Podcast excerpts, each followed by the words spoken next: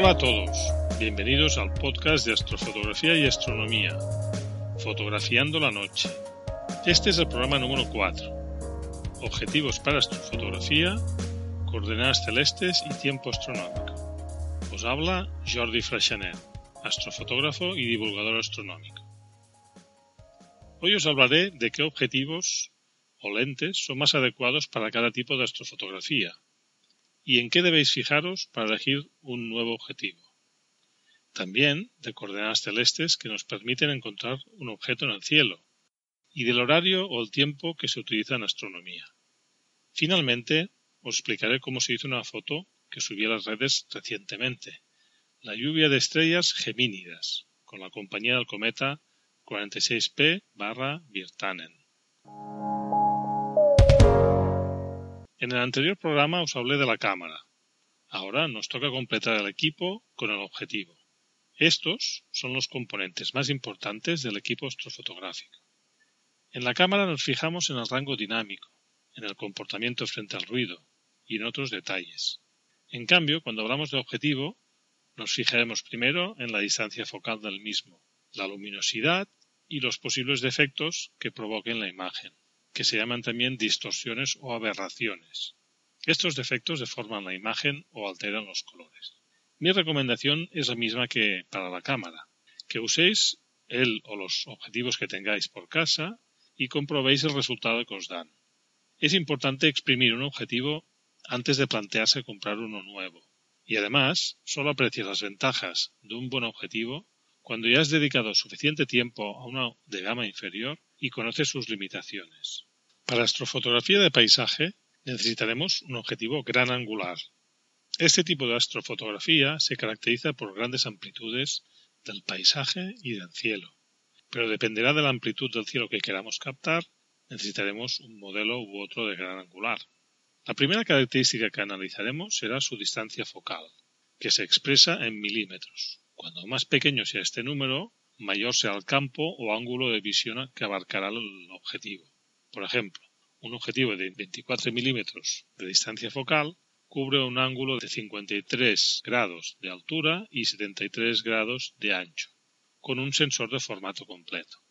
Tener cuidado con el ángulo de visión o el campo, porque normalmente en los objetivos publican el ángulo en diagonal, y normalmente este ángulo nos da poca información cuando queremos simular o imaginar qué campo captaríamos con nuestro objetivo. Por ejemplo, un objetivo de 14 milímetros de distancia focal cubriría un campo mayor que el de 24 y serían 81 grados de altura y 102 grados de anchura. Los objetivos de gran angular son los que tienen una distancia focal inferior a 35 milímetros. Un ejemplo es un típico 24 milímetros, otro es el de 14 milímetros, y los hay los más extremos, llamados también ojos de pez, por ejemplo el de 8 milímetros, que en formato completo permite captar toda la esfera celeste formando una imagen circular en el sensor. Ahora bien, el 8 milímetros deforma mucho la imagen y en muchos casos consideremos demasiado la deformación de esta imagen. Aparte de estos estándares que os he comentado, también encontraréis de 20, de 12, de 10 o de zoom que abarcarán diferentes rangos de distancia focal. Veamos las ventajas e inconvenientes de un objetivo gran angular. Por un lado, acentúan la perspectiva. Los objetos lejanos parecen más lejanos y se ven más pequeños, y los objetos cercanos se ven más cercanos y por tanto más grandes. También deforman los objetos, sobre todo los que están en los bordes, como árboles, edificios, y a veces se ven un poco feos, se ven curvados y a veces puede costar un poco encontrar un encuadre interesante. Por otra parte, tienen más profundidad de campo que un objetivo normal, que se considera el de 50 milímetros. Profundidad de campo sería el, rango de distancias en la cual vemos enfocada la, la escena. En astronomía nos interesa una profundidad de campo cuanto más grande mejor. Por este motivo, por tener una profundidad de campo mayor que otros objetivos, nos será más fácil enfocar, aunque algunos tienen un recorrido de enfoque muy corto lo cual no ayuda a enfocar con precisión. Veamos un caso real del tema de la distancia focal y el campo abarcado. Por ejemplo, si, que, si quisiéramos fotografiar la Vía Láctea en agosto y queremos hacer un panorama donde se vea el horizonte y el arco de la Vía Láctea encima, y tenemos en este caso un objetivo de 24 milímetros con formato completo, vamos a comprobar si nos servirá para hacer un panorama tal como queremos.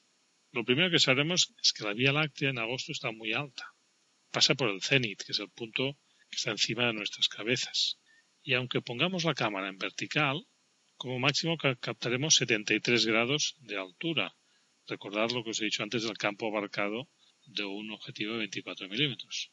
Como el cenit está a 90 grados del horizonte, es decir, un cuarto de vuelta, para abarcar un poquito de horizonte y el cielo hasta la Vía Láctea, hasta el cenit, necesitaríamos un objetivo que tenga más campo de visión que estos 73 grados. Por ejemplo, 100 o 110 grados sería lo necesario. Por eso, si queremos hacer la foto con una sola toma o con una serie de tomas para un panorama, necesitaríamos un objetivo de menor distancia focal, por ejemplo, un 14 milímetros o un 12 milímetros. En formato completo, un 14 milímetros cubre 81 grados de alto y 102 grados de ancho. Si ponemos la cámara en vertical, nos cogerá 102 grados, un poquito del horizonte y hasta el, cenit, que es donde hemos dicho que está la Vía Láctea. ¿Qué pasa si solo tenemos un objetivo y es uno de 24 milímetros en formato completo? Pues tenemos opciones para conseguir hacer la foto. Pero si queremos hacer un panorama, necesitaríamos hacer dos filas o dos pisos de fotos y juntar las fotos después con un programa de edición y así conseguiremos casi duplicar la altura que nos da el 24 milímetros. Aunque bueno, un poco menos de duplicar porque debemos superponer las imágenes también en vertical para evitar problemas en el montaje del panorama. Los objetivos de focal fija, es decir, con una sola distancia focal, normalmente tienen más calidad que los objetivos de tipo zoom y suelen ser más asequibles. Aunque hay algunos objetivos zoom que son extraordinarios y normalmente su precio también es extraordinario. Por ejemplo, Nikon 1424 f2.8 he oído muy bien de él, pero nunca lo he probado. O bien el Canon 2470 f2.8, que lo he visto en acción y es impresionante. También su precio, claro. Otra característica en la cual nos fijaremos será la relación focal o número f. Este número nos indica la abertura máxima del diafragma y, en consecuencia, la luminosidad máxima de un objetivo. Se expresa en pasos, normalmente con letra F, barra y un número. Cuanto más bajo sea este número, por ejemplo 1.4 suele ser el número más bajo que encontraremos, cuanto más bajo sea, más luminoso sea el objetivo. Nos interesa mucho la luminosidad en astrofotografía, porque así conseguimos captar el máximo de luminosidad del cielo y del paisaje, y no nos obliga a alargar el tiempo de exposición, con el peligro de tener trazas de estrellas no deseadas, ni tampoco subir demasiado la sensibilidad ISO, que nos provocaría un aumento del ruido. Por eso, el tema de la relación focal es uno de los puntos más importantes a la hora de elegir un objetivo. ¿Qué números F nos encontramos en los grandes angulares? Pues encontraremos desde los más luminosos, f.4, que ya os digo que hay pocos, pasando por f2, que es más habitual, f2.8, bastante más habitual, y f4, los menos luminosos. Un ejemplo de gran angular muy luminoso es el Samyang 24 mm f1.4. Yo lo tengo y estoy muy contento con él por la gran luminosidad y las aberraciones contenidas, aunque también es cierto que hay que decir que tiene aberración cromática, pero no es muy exagerada. El problema es que cuanto más luminoso es un objetivo, más caro será, porque es más complejo y más difícil de fabricar, sobre todo en gran angular, siempre que queramos mantener la calidad en toda la imagen, Claro, si tenemos una abertura impresionante, pero tenemos un campo muy deformado, pues no tenemos el objetivo que necesitamos. Vamos por el tercer aspecto o detalle a tener en cuenta cuando elegimos un objetivo para astrofotografía. Y hablamos de las distorsiones o aberraciones, que son generadas por la óptica sobre el sensor. Hay que tener en cuenta que cuando usamos un objetivo para astrofotografía, le estamos exigiendo lo máximo. Y además podemos detectar cualquier efecto, por pequeño que sea, fijándonos en las estrellas que hay en los bordes de la foto. También es verdad que todos los objetivos tienen distorsión en los bordes. Si aumentamos al 100%, se suele ver las estrellas de los bordes un poco deformadas. Aunque los peores teleobjetivos para esta fotografía ya muestran esta distorsión a una resolución habitual de pantalla, sin ampliar, con lo cual seguramente serán un objetivo poco adecuado para esta fotografía. Y es curioso porque durante el día, cuando hacemos fotografía normal o diurna, raramente apreciaremos estos defectos, ya que no tenemos tantos puntos de referencia en la imagen para detectar estas deformaciones. Y en cambio de noche os he dicho que se ve todo. ¿Cuáles son estos defectos que hay que evitar?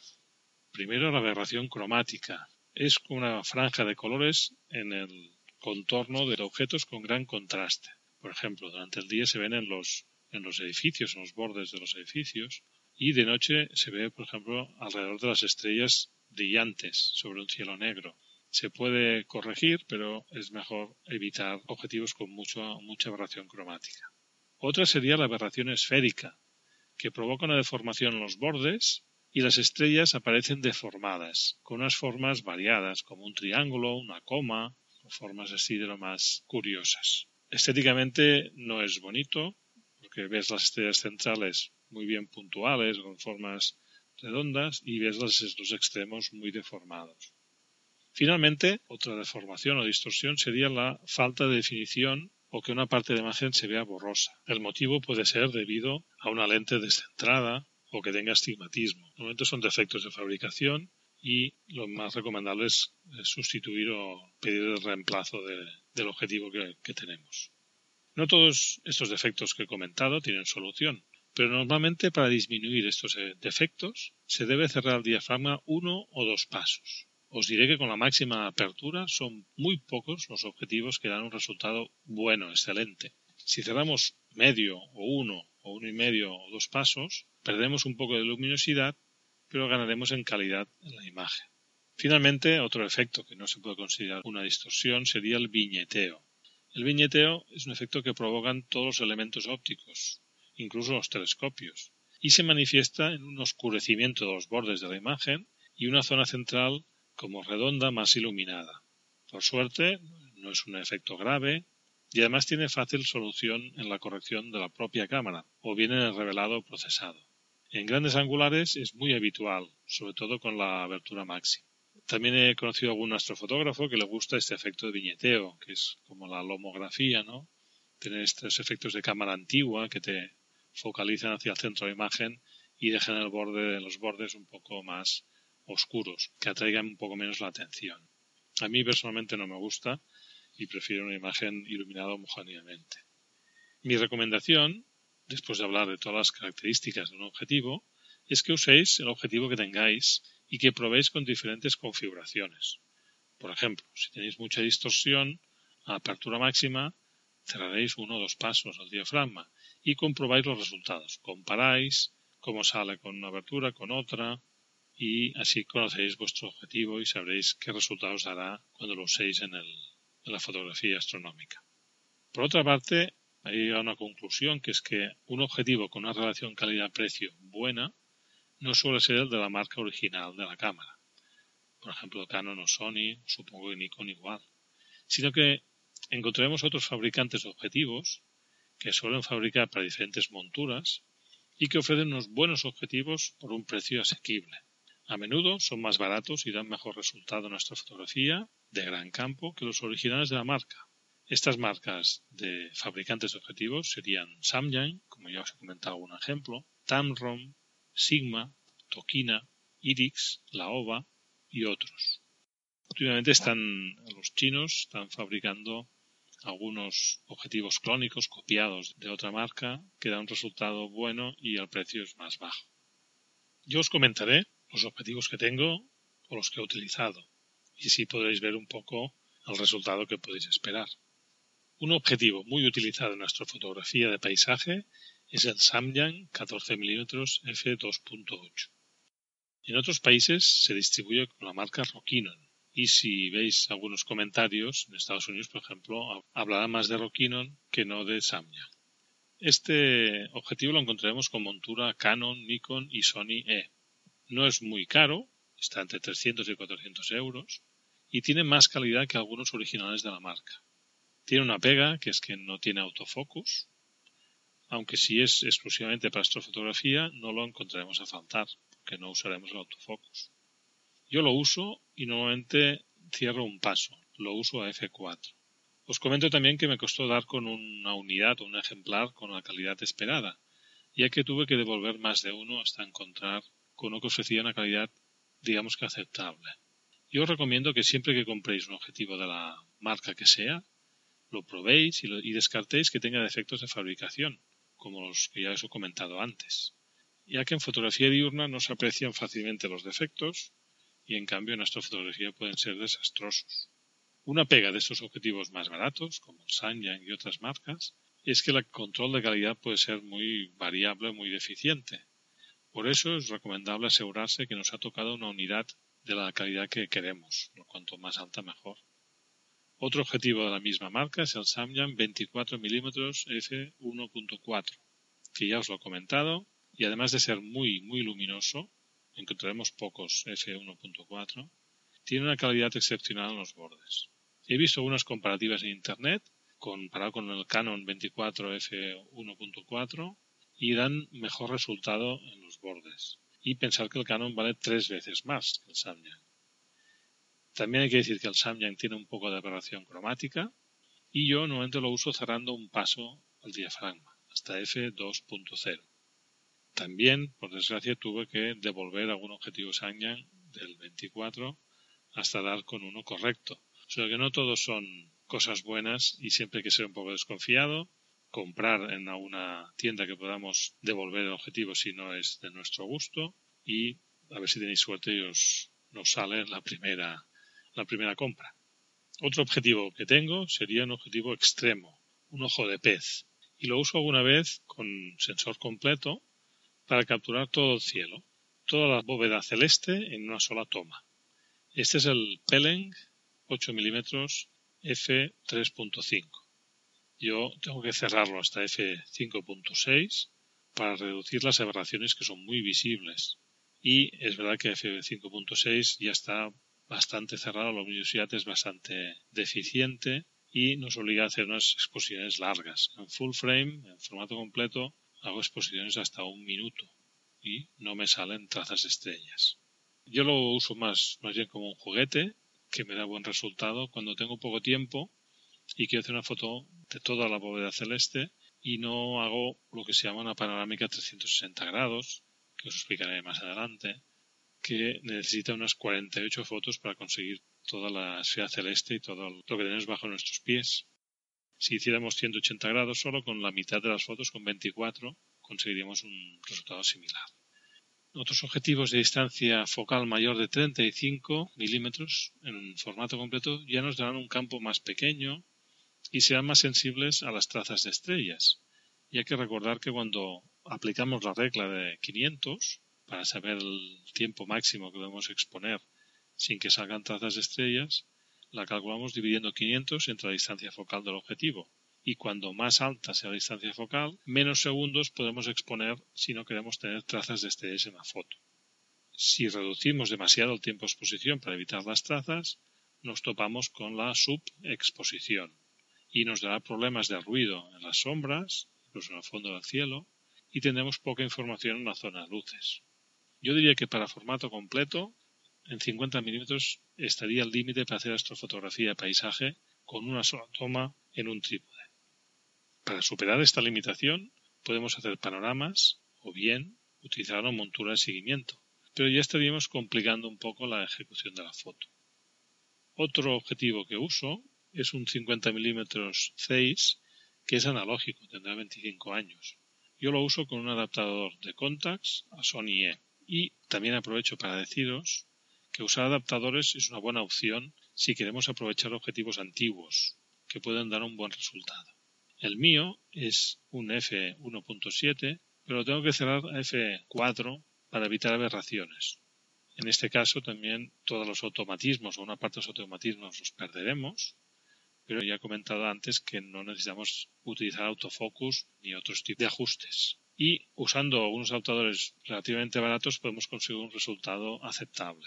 También uso un teleobjetivo Canon 70-200 que me permite hacer fotos de la luna, aunque el tamaño que sacas en formato completo es, es muy justo. O bien con una montura de seguimiento puedes hacer fotos de larga exposición para captar detalles de cúmulos, de nebulosas, pero ya no estaríamos hablando tanto de astrofotografía de paisaje, sino más bien de fotografía de cielo profundo, que tiene otras dificultades y otros retos de los que hablaremos otro día. Finalmente, he comprado un gran angular para APS-C y montura Sony, que es el Samyang 12 mm f2. F2 es muy luminoso, este tiene un precio bastante limitado y tiene algo de aberración cromática. Pero por la primera prueba que he hecho me está dando buen resultado a la abertura máxima F2, aunque querría probarlo un poco más para daros más referencias. También cuando hablamos de astrofotografía planetaria o de cielo profundo, el telescopio hace la función del objetivo que hemos comentado. En estos tipos de astrofotografía trabajamos en focales desde 400 milímetros hasta 4000. Y claro, estamos hablando de otro tipo de, de fotografía. Sobre el tema de los telescopios ya os hablaré en futuros programas. Todos los comentarios que os he dicho de distancia focal y de campo abarcado eran para formato completo.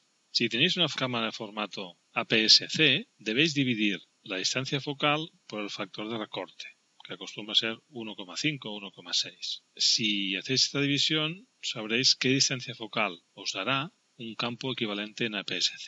Por ejemplo, nos gustaría obtener el campo que da una cámara de formato completo con un objetivo de 50 milímetros y tenemos una cámara APS-C. Pues bien, calculamos 50 dividido 1,6 es igual a 33 milímetros. Redondeando nos vamos a 35.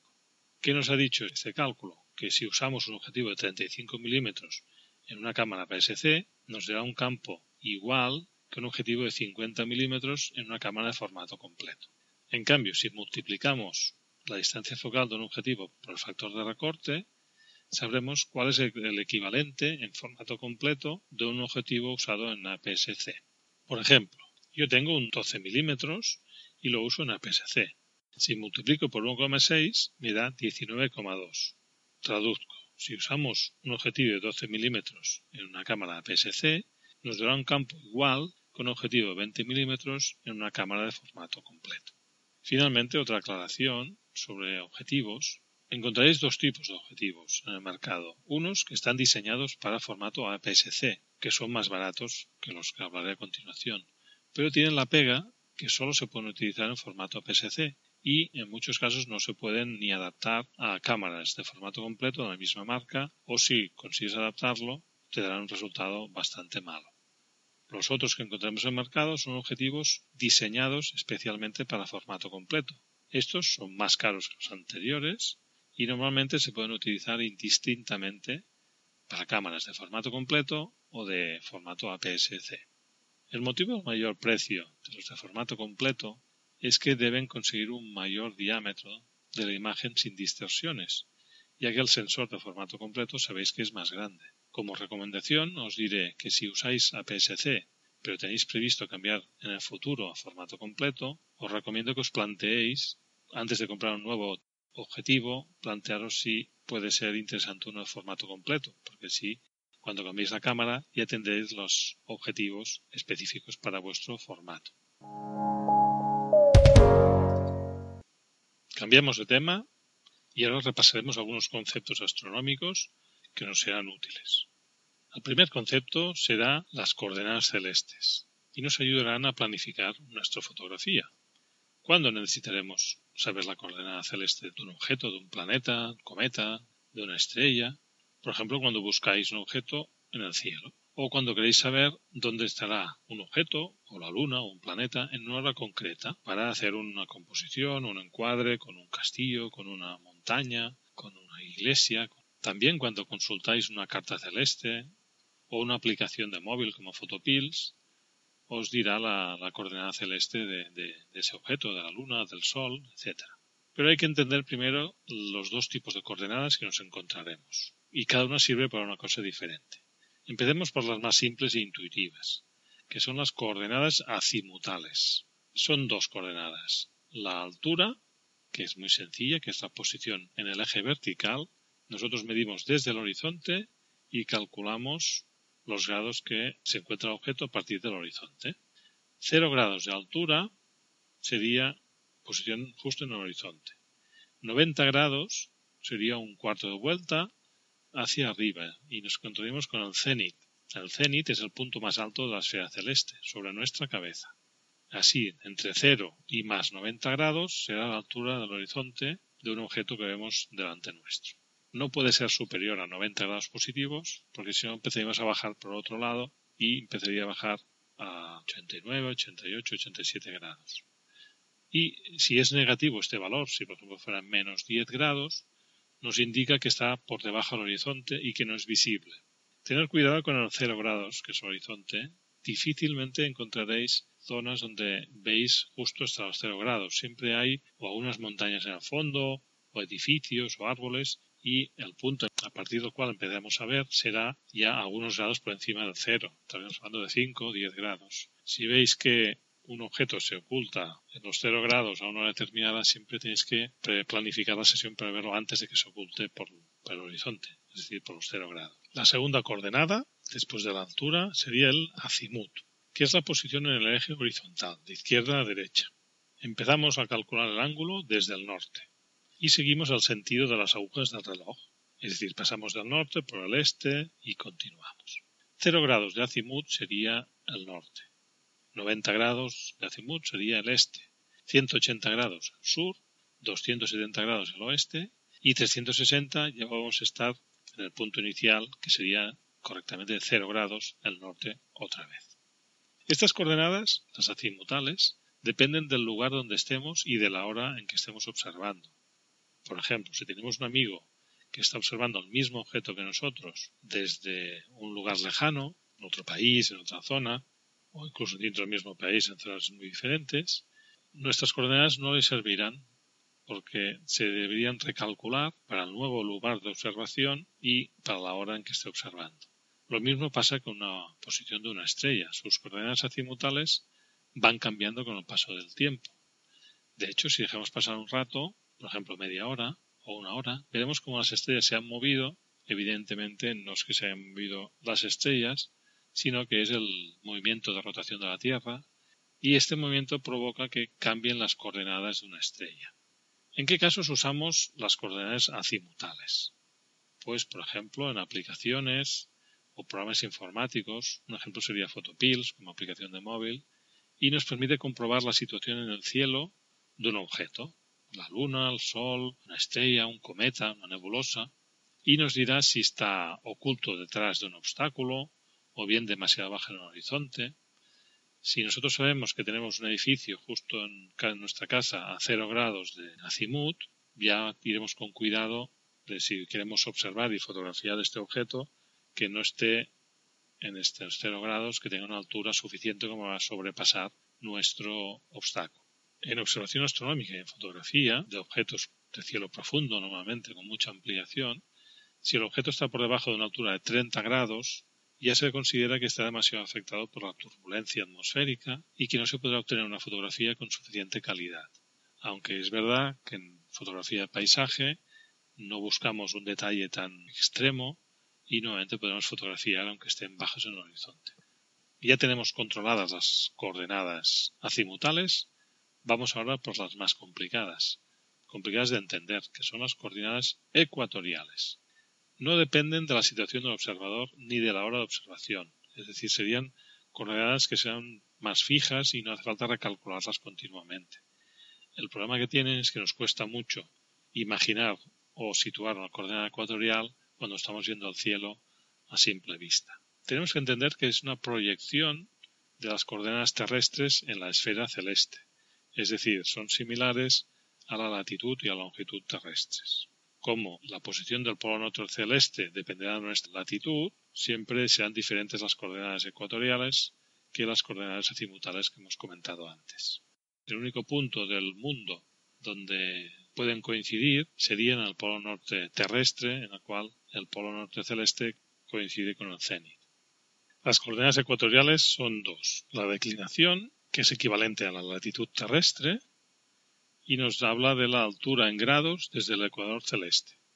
Por ejemplo, una declinación de 0 grados quiere decir que está situado el objeto en el ecuador celeste y, por ejemplo, estaría en constelaciones como Orión, como Acuario o Virgo.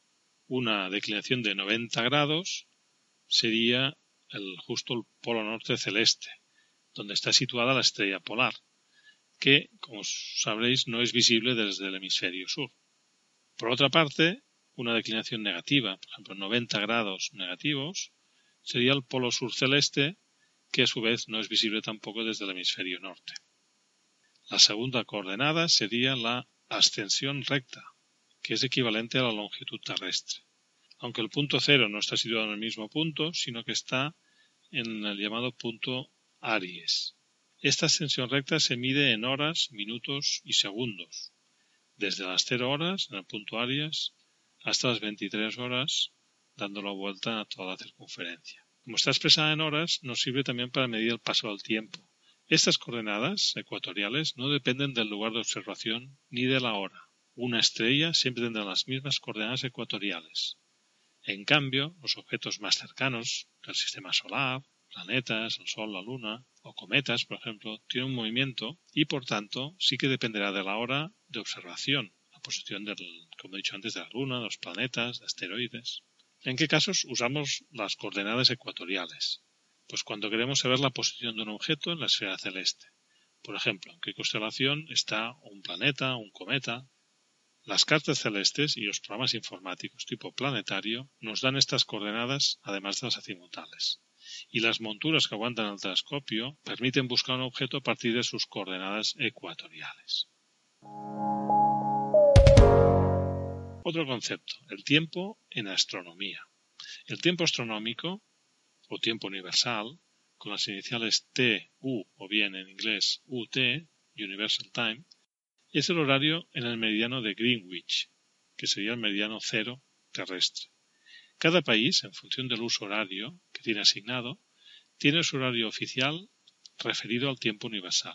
En España, por ejemplo, el horario oficial se calcula sumando una hora en invierno y dos horas en verano al tiempo universal. Cuando miramos un planisferio y nos pide la hora de observación en tiempo universal, debemos restar una o dos horas al horario oficial para saber la hora en tiempo universal. En otros países la corrección será diferente, más grande cuanto más alejados estén del meridiano cero de Greenwich. Finalmente, otro concepto útil es el crepúsculo. En publicaciones o programas informáticos podremos obtener para una fecha determinada la hora en que el cielo se va oscureciendo y cuándo se considera absolutamente oscuro. Esta hora al crepúsculo es cambiante en función de la estación del año. Si empezamos por la puesta del sol, tendremos primero el crepúsculo civil, que se define como el periodo desde la puesta del sol hasta que el sol está a 6 grados por debajo del horizonte, que ya sabéis que su coordenada azimutal, su altura, sería de 6 grados negativos. En esta fase del crepúsculo normalmente no hace falta iluminación artificial, se empieza a ver algún, alguna estrella muy brillante, un planeta muy brillante, y dentro de este margen tenemos una parte de la hora dorada, que se utiliza en fotografía para conseguir unas luces y unos colores muy interesantes. A continuación viene el crepúsculo náutico, que sería hasta el momento en que el Sol está a 12 grados por debajo del horizonte, es decir, una altura de menos 12 grados. Se ven las principales estrellas brillantes de cada constelación, y es el límite para los marineros en que pueden ver el horizonte del mar. Si fotografiamos hacia el oeste, dentro del crepúsculo náutico, se notará una iluminación y un color del cielo diferente del que tenemos en plena noche. Dentro de este margen tendremos la hora azul. Finalmente, el crepúsculo astronómico cubre hasta el momento en que el Sol está a 18 grados por debajo del horizonte, es decir, una, una altura de menos 18 grados. Se considera ya una oscuridad total y se ven todas las estrellas del cielo. En este momento, en el crepúsculo astronómico, ya se puede fotografiar el cielo y no se detectará ni rastro de luz solar.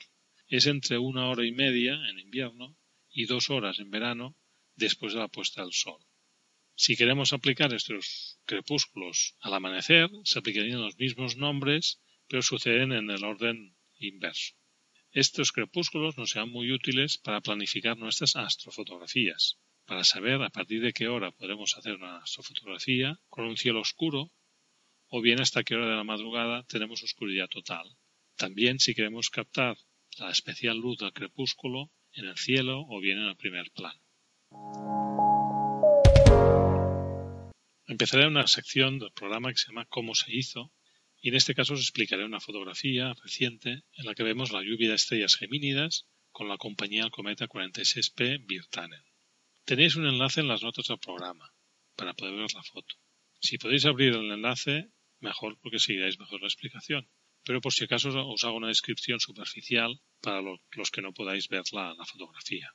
Se trata de una fotografía en formato 3x2, con un primer plano oscuro que ocupa la cuarta parte inferior de la foto. En este primer plano vemos un bosque a la izquierda y una pequeña montaña a la derecha. En medio de las dos hay un mar de nubes, de niebla, con algunos puntos brillantes en los puntos en que hay pueblos o ciudades debajo. Se aprecia bastante contaminación lumínica hasta la mitad de la foto y de la mitad de la foto hasta arriba el cielo está muy oscuro. El cielo está surcado de nubes altas con forma de filamentos. Tiene un color rosado, pero dejan ver perfectamente las estrellas que tienen detrás. Apreciamos un cielo estrellado con la estrella Sirio, que es la más brillante del cielo, a la izquierda, la constelación de Orión casi en el centro, las Pléyades, que es un cúmulo abierto en la parte superior derecha, y el cometa Virtanen, con su color verdoso, por debajo de las Pléyades. También se ven trazas de meteoros, que son las gemínidas, que van de arriba abajo como si salieran de la parte superior de Orión, que es donde estaría la constelación de Géminis, que no cabía en el encuadre. Algunas de estas estelas son largas. La más larga ocupa una quinta parte de la altura de la fotografía. El resto son más cortas y más modestas. Cuando contemplamos la foto, nuestra vista se va a la parte más brillante, que sería la zona del horizonte que tiene una fuerte contaminación lumínica. Después va recorriendo el resto de la foto y descubriendo los detalles. Bien, os explicaré las tres fases de una fotografía, que es la planificación, la captura y el revelado o procesado. Empezamos por la planificación. Miré en informaciones varias, en páginas web, etc., cuándo era el máximo de la lluvia de estrellas gemínidas. Comprobé que dura 10 días, pero el máximo está entre el 13 y 14 de diciembre y puede llegar a un máximo de frecuencia de 100 meteoros por hora. Para el día 13, el crepúsculo astronómico era las 19 horas y 3 minutos para mi posición. Había luna creciente y se ponía a las 23 horas. O sea que podría empezar a hacer fotos a partir de las 19 horas, pero si una noche sin luna, tenía que esperar hasta las 23 horas.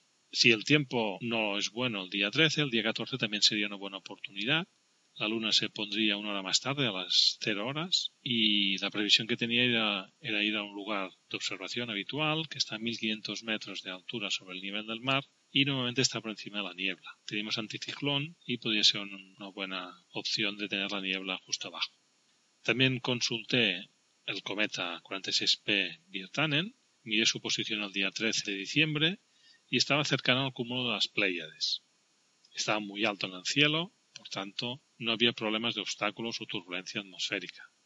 La altura, la coordenada azimutal, podría ser de 70-80 grados. Y tanto, como he dicho antes, tanto para la lluvia de meteoros como para el cometa, interesaba esperar la puesta a luna, ya que la luna podía afectar y contaminar, digamos, la escena con, la, la, su iluminación. El inconveniente de esperar la puesta a luna es que sería más tarde, el frío sería más intenso, ya que estamos en invierno, pero todo era importante para conseguir la foto deseada. La captura finalmente fue el día 14, porque el día 13 estaba nublado. Miré el día 14, la previsión meteorológica era buena, había anticiclón, y salí de casa a las diez y media, llegué al lugar previsto, comprobé que el cielo estaba despejado y que tenía la niebla bajo mis pies.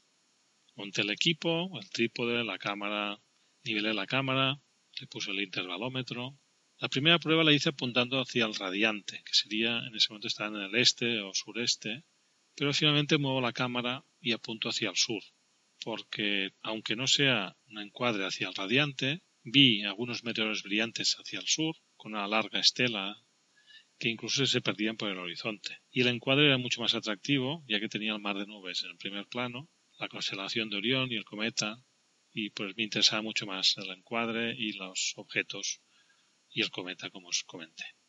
¿Qué parámetros utilicé para la captura? Pues usé una cámara PSC, que es la Sony A6000, un objetivo Samyang 12 mm diseñado para APS-C con una luminosidad de f2 y lo dejé con la abertura máxima, cosa que es poco habitual. Quería probar también el rendimiento de este nuevo objetivo. La ISO que puse fue 3200 y el tiempo 25 segundos. Apliqué la regla de 500 Para PSC recordar que es 300 en vez de 500. 300 dividido entre 12, que es la distancia focal, me da 25 segundos y fue justos los que puse en esa exposición para evitar trazas de estrellas. Y finalmente el formato era RAW o crudo para poder trabajar y procesar bien la foto después. El modo de captura que puse en la cámara era continuo, el tiempo de exposición 25 segundos y con el intervalómetro lo que hice fue bloquear, desplazando ese mando, bloquear para que vaya haciendo fotos de manera continua. Cuando acababa una, enseguida comenzaba la siguiente. Revelado y procesado. Después de la sesión de captura tengo 240 fotos en dos horas aproximadamente. Las reviso todas en la pantalla del ordenador y marco 15 fotos que contienen meteoros. En total 16 meteoros. Con cámara RAW, con el programa de revelado, revelo una foto, la final, la última, y copio todos los ajustes al resto de las fotos elegidas, de las 15 restantes para que tengan el mismo balance de blancos y corrección de lente.